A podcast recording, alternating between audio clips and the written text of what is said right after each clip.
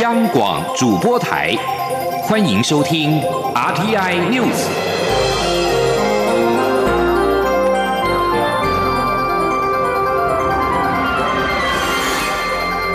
听众朋友您好，欢迎收听这节央广主播台提供给您的 RT News，我是张顺祥。首先把新闻焦点关注到是二零二零总统的初选，民进党总统初选蔡赖二人僵持不下。民进党邀请二人在二十九号的中执会亲自出席讨论初选的议题。对此，蔡英文总统初选的发言人阮昭雄表示，蔡总统国政繁忙，所以将由行政院的前副院长林习耀代表出席下周三的中执会。吉林央广记者王卫婷报道。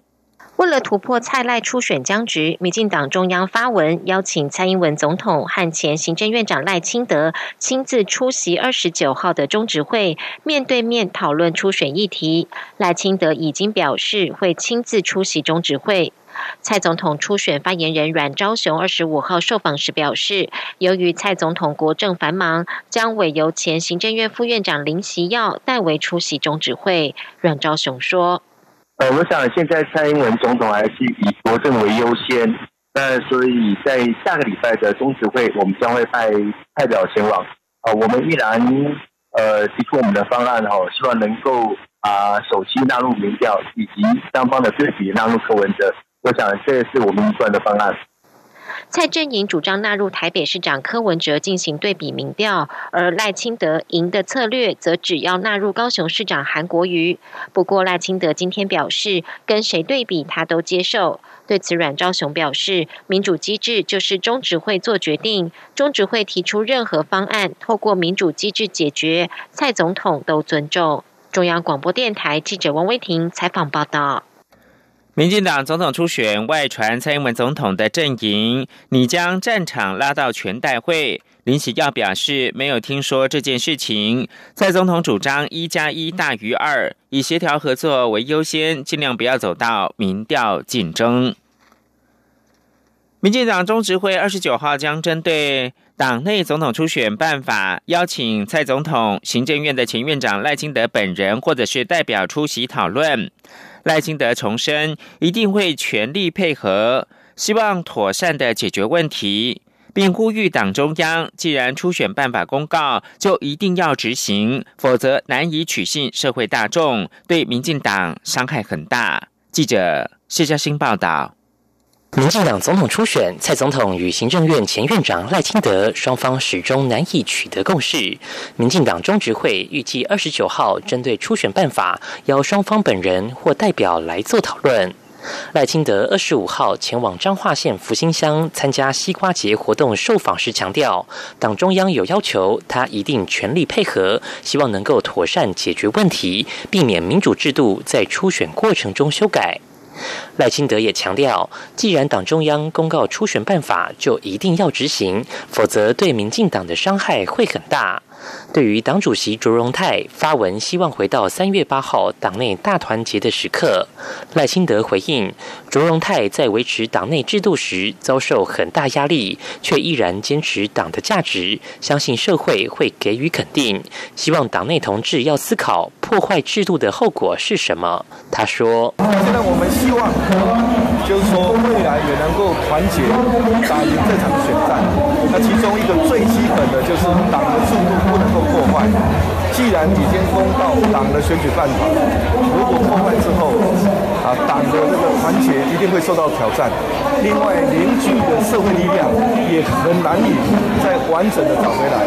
所以这一点呢，我们党内的所有的同志一定要去思考这个问题。至于立法院迁往中部的议题，赖清德表示，这是民进党长期以来的主张，包括他在立院时都这样讲。他还说，台湾一定要区域平衡发展才会强，与其单一县市往前一百步，不如二十二个县市手牵手往前走一步。中央广播电台记者谢嘉欣采访报道。而在国民党方面，高雄市长韩国瑜证实，他将参加六月一号在总统府前凯达格兰大道举办的“决战二零二零，赢回台湾”活动。记者王慧婷的报道。支持高雄市长韩国瑜的团体，六月一号将在凯达格兰大道举办“决战二零二零，赢回台湾”活动，预计号召十万名群众参加，替韩国瑜造势。外界解读，这是韩国瑜参选总统的起手式。韩国瑜二十五号受访时证实，他会参加这项活动。所以六月一号有好几十个团体或者群组自发性的后援会要组织起来，然后申请了凯道，希望我能够参加。那我也同意，我也非常的感谢他们。所以六月一号我会参加。韩国瑜也发出声明表示，六月一号他会在凯道和大家站在一起，表述近日的心路旅程及感想。他说：“这群支持者对中华民国的命运及未来充满焦虑，也体认到二零二零总统大选是中华民国的生死之战。”韩国瑜再次感谢自发性团体与群众的热情支持，他们守护中华民国的热情与决心令人动容。对于韩国瑜将亲自出席凯道的造势活动，前新北市长朱立伦正面看待。朱立伦表示，最近各方打韩，激起韩粉凝聚，只要对国民党团结有帮助，初选过程中的活动他都欢迎。最重要的是让国民党更好。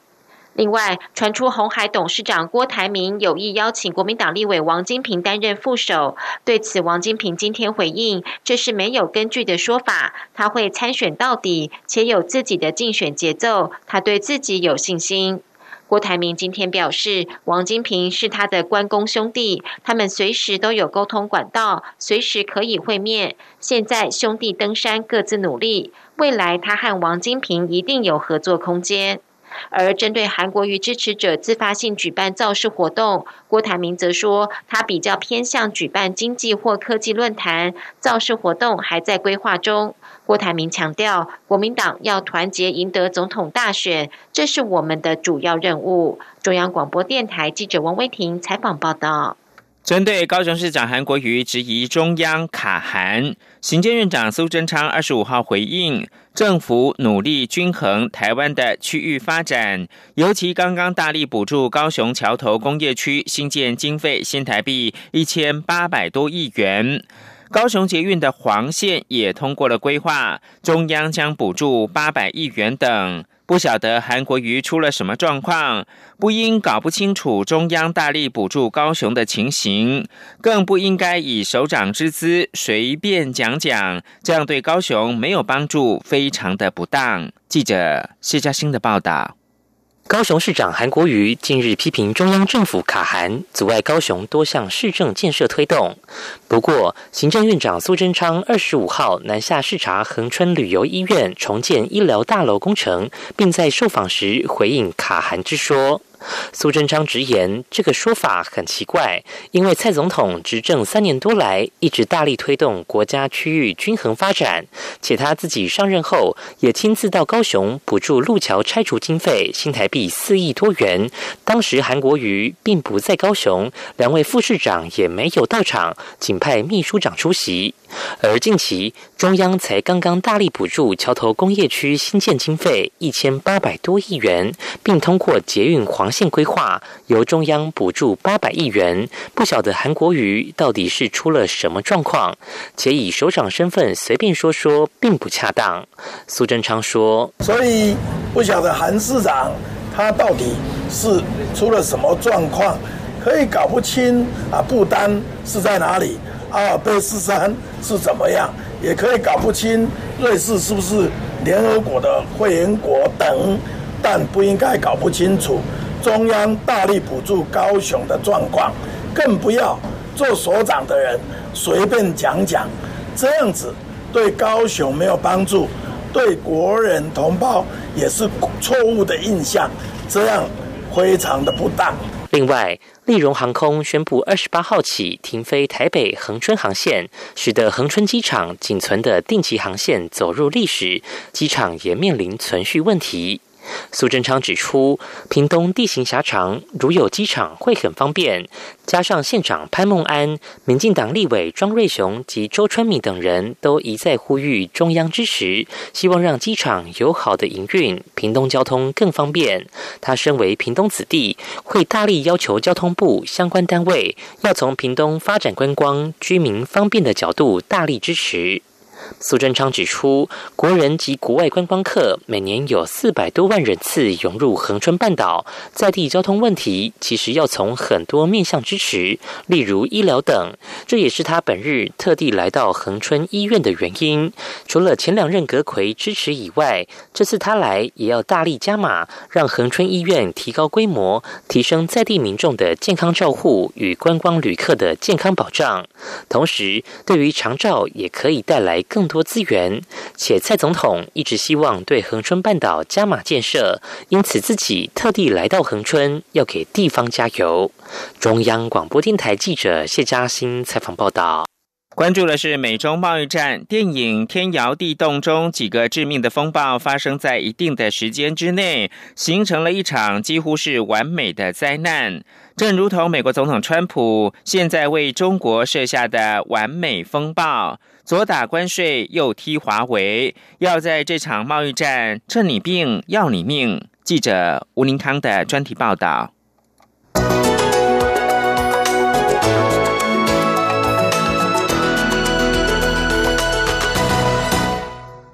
政治素人川普上任以来，除了屡屡退出国际协定，还有卷入通俄门疑云而备受关注之外，缺乏能夸口的鲜明政绩。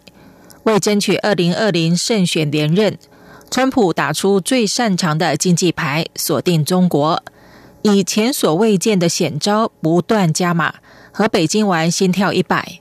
他左打关税，右踢华为，目标简单说只有一个：让美国伟大，让川普伟大。而全球最大电信设备制造商、第二大智慧手机制造商华为。在这场完美风暴中领衔演出，华为的出身注定他与中国官方的牵扯。川普以国安挂帅，就不怕师出无名。虽然川普试图广邀国际共同讨伐，但是拉拢盟友合纵抗秦的计谋不算成功。包括加拿大、德国和英国都想自主决定未来的五 G 合作伙伴。然而，在川普的盘算中，政治上的难题就交给商人来解决吧。于是有人开了第一枪，华为一系痛失了谷歌三宝 YouTube、谷歌地图和 Gmail。接着，越来越多科技大厂集体断货，要让华为四面楚歌，包括美国的英特尔、高通、博通、英国的安摩，还有传闻中的部分日本企业。声势浩大，让中国网友直呼“新八国联军来了”。这场全面封杀不一定能够让华为从此寸步难行，但是导致全球五 G 应用放缓，让其他国家重新考虑和华为的关系，并走向更多竞争对手，却是可能的。而美国战火熊熊，也把华为逼上梁山。据说华为高层日前透露。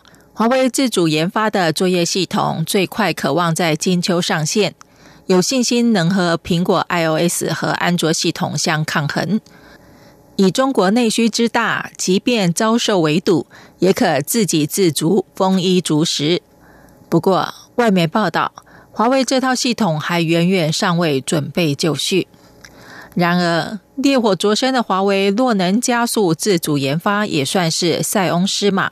长久以往，未必会走向同胞中兴通讯向华府屈服的老路。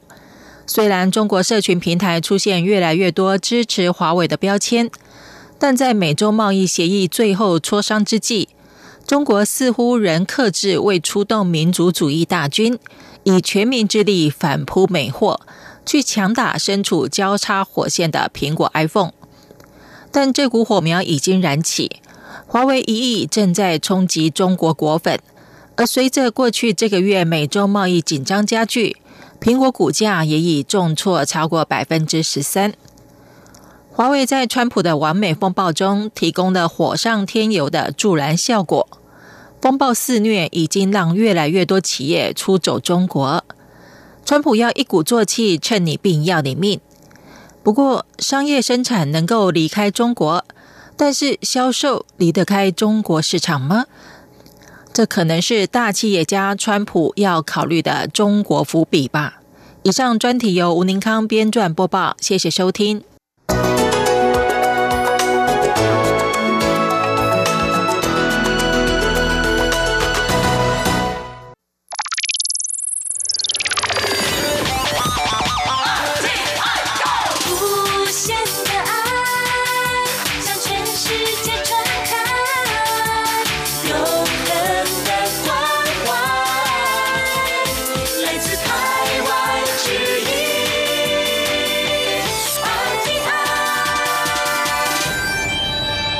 是台湾时间清晨的六点四十五分，我是张顺祥，继续提供新闻。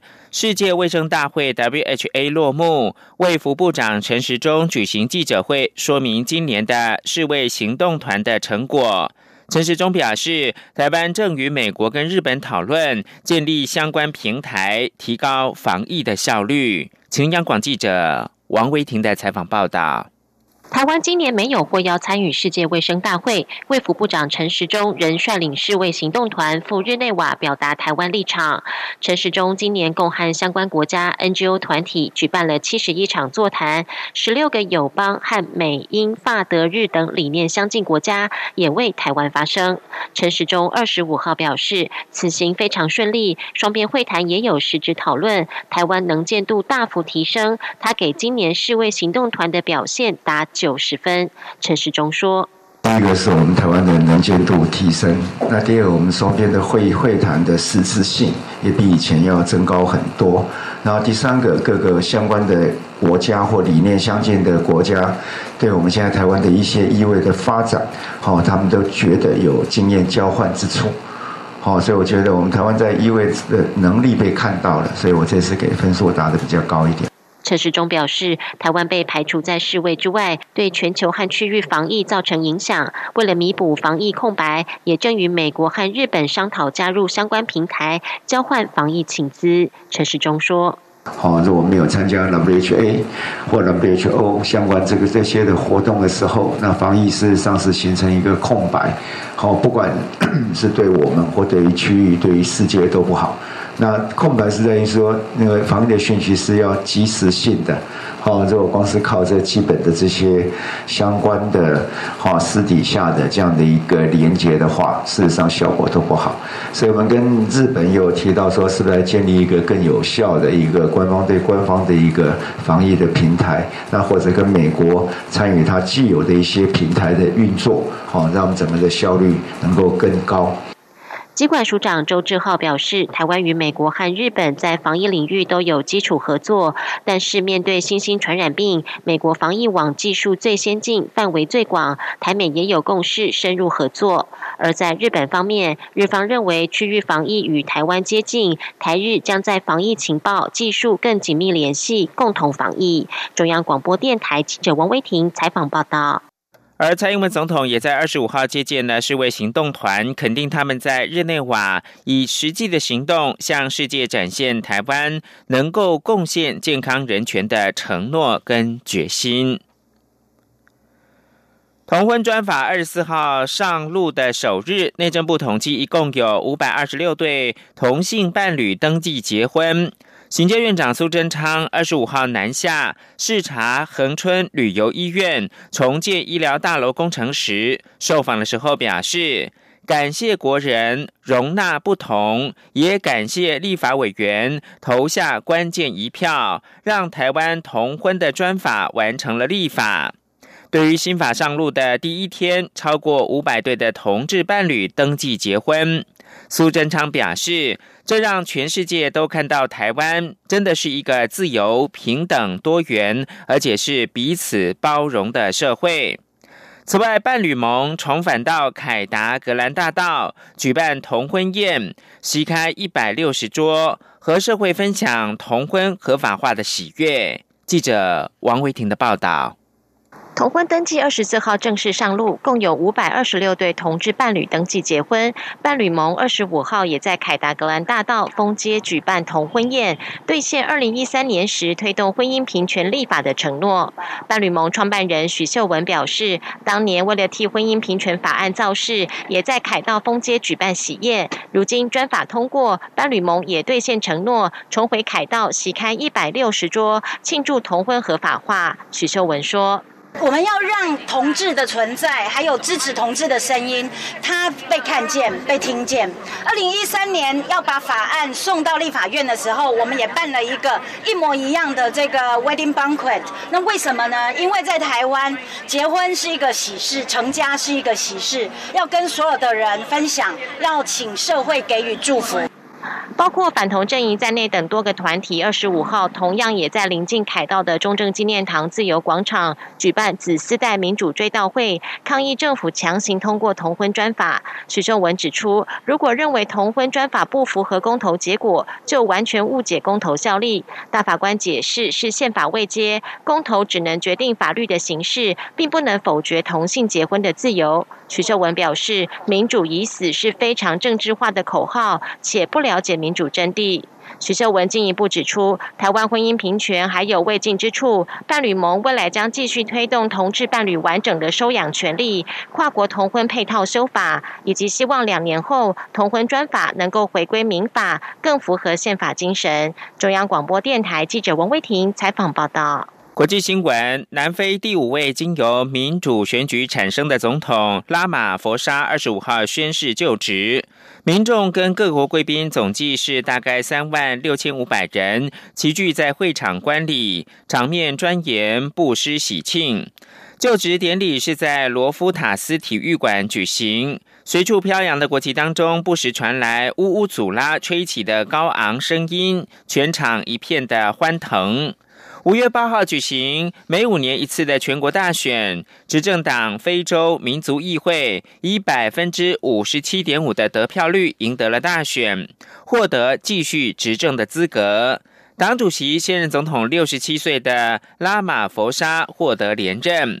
拉马佛沙的就职演说强调，契约关系并非仅存于雇主跟劳工间，应该属于整个社会。而社会应该重视提升年轻人以及他们可以发挥的功能。他同时承认，某些公部门的贪腐跟效益不彰，已经影响到部分人民的权益。虽然重建信誉并非易事，但种种挑战不断，但也不是不能克服。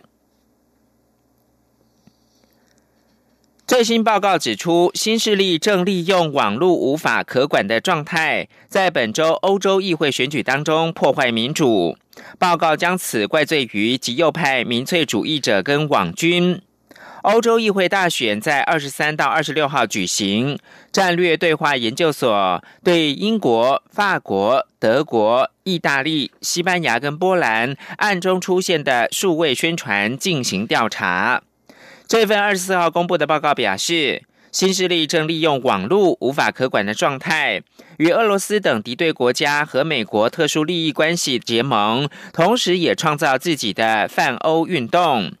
总部设在伦敦的战略对话研究所表示，民粹主义政党及右派网军以及宗教团体正将某些国家声狼民籍使用当中的战术加以调整。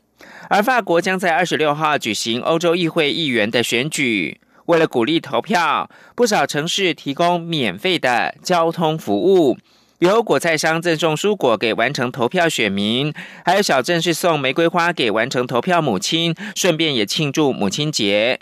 根据调查，只有百分之五十七的受调者关心这场选举。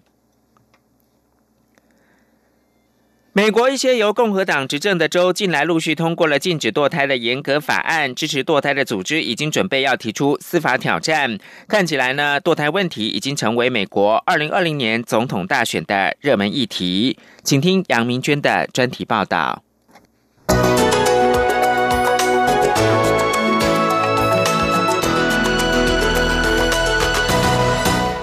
在美国，堕胎问题一直是保守派与自由派争执的焦点。各自代表着对生命的尊重，以及妇女对自己身体的掌控权利。罗素韦德案至今已四十六年，随着大选年的到来，如今又再度成为攻防的焦点。今年以来，美国已经有十六个州颁行了限制堕胎权利的相关法律。最近的例子是，阿拉巴马州在十五日通过禁止妇女堕胎的法案，即使是乱伦或遭强暴而怀孕，也不能例外。密苏里州则在十七日通过法案，规定在可以侦测到胎儿心跳后就禁止堕胎。这两个州的法案都规定，进行堕胎手术的医生将会遭到起诉。在此之前，乔治亚州、俄亥俄州、肯塔基州、爱荷华州以及北达科他州也都已经采行法律，从可以侦测到胎儿心跳那一刻起就禁止堕胎。这代表着大约怀孕六星期就不能终止妊娠。但事实上，大部分妇女可能在此时都还不知道自己已经怀孕。这些州的法律都公然违反了罗素韦德案的判例。这个判例允许在胚胎具备发育能力，也就是大约怀孕二十四周左右，妇女仍然可以合法堕胎。也因此，预料这些法案都将很快遭到法院推翻。事实上，反对堕胎者的真正目的就是要挑起法律诉讼，并一路上诉到最高法院。由于最高法院大法官目前已由保守派占多数，因此反堕胎人士希望借此机会。达到他们期盼已久的目标，也就是推翻罗素韦德案的判例。乔治城大学法学院教授戈斯汀表示，全美所有保守州正在测试。他们认为，目前最高法院是保守派的支持者。川普已经改变了最高法院的平衡，目前是一个绝对保守派以及对妇女生育权利不友善的最高法院。在二零一六的总统大选中。福音派信徒原本犹豫是否要投票给言行夸张，而且曾两度离婚的川普，但在保证当选后将任命反堕胎的大法官后，川普确保了这些保守派人士的票，最后顺利入主白宫。川普上任后果然履行承诺，先后任命了两位保守派大法官卡瓦诺与苏戈奇，使得目前美国最高法院自由派和保守派大法官的比例是四比五。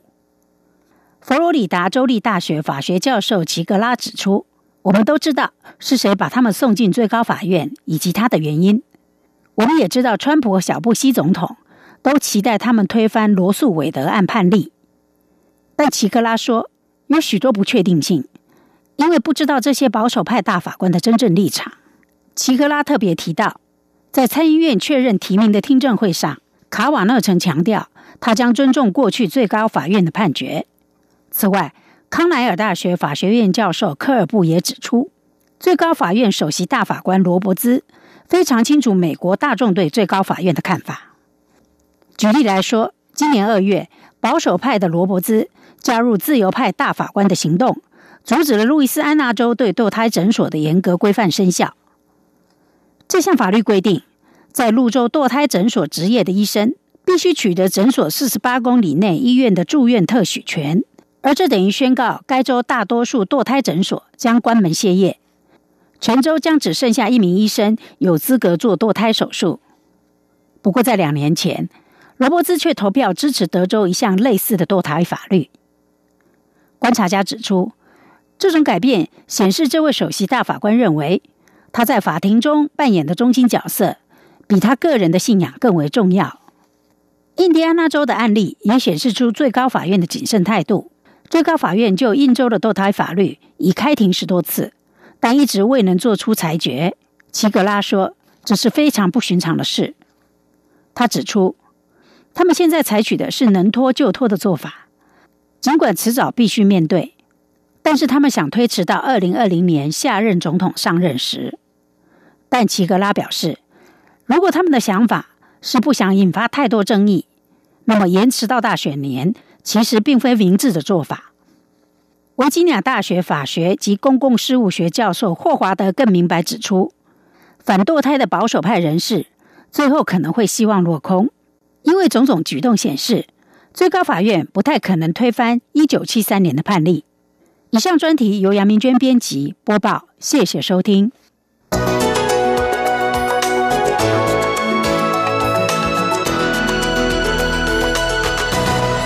最后提供给您是坎城影展西班牙男星安东尼奥班德拉斯，因为主演导演好友阿莫多瓦执导的新片《痛苦跟荣耀》，二十五号在坎城影展获得了最佳男主角奖。而英国女星艾米丽·碧崔则是因为主演《小魔花》夺得了最佳女主角奖。以上新闻由张顺祥编辑播报。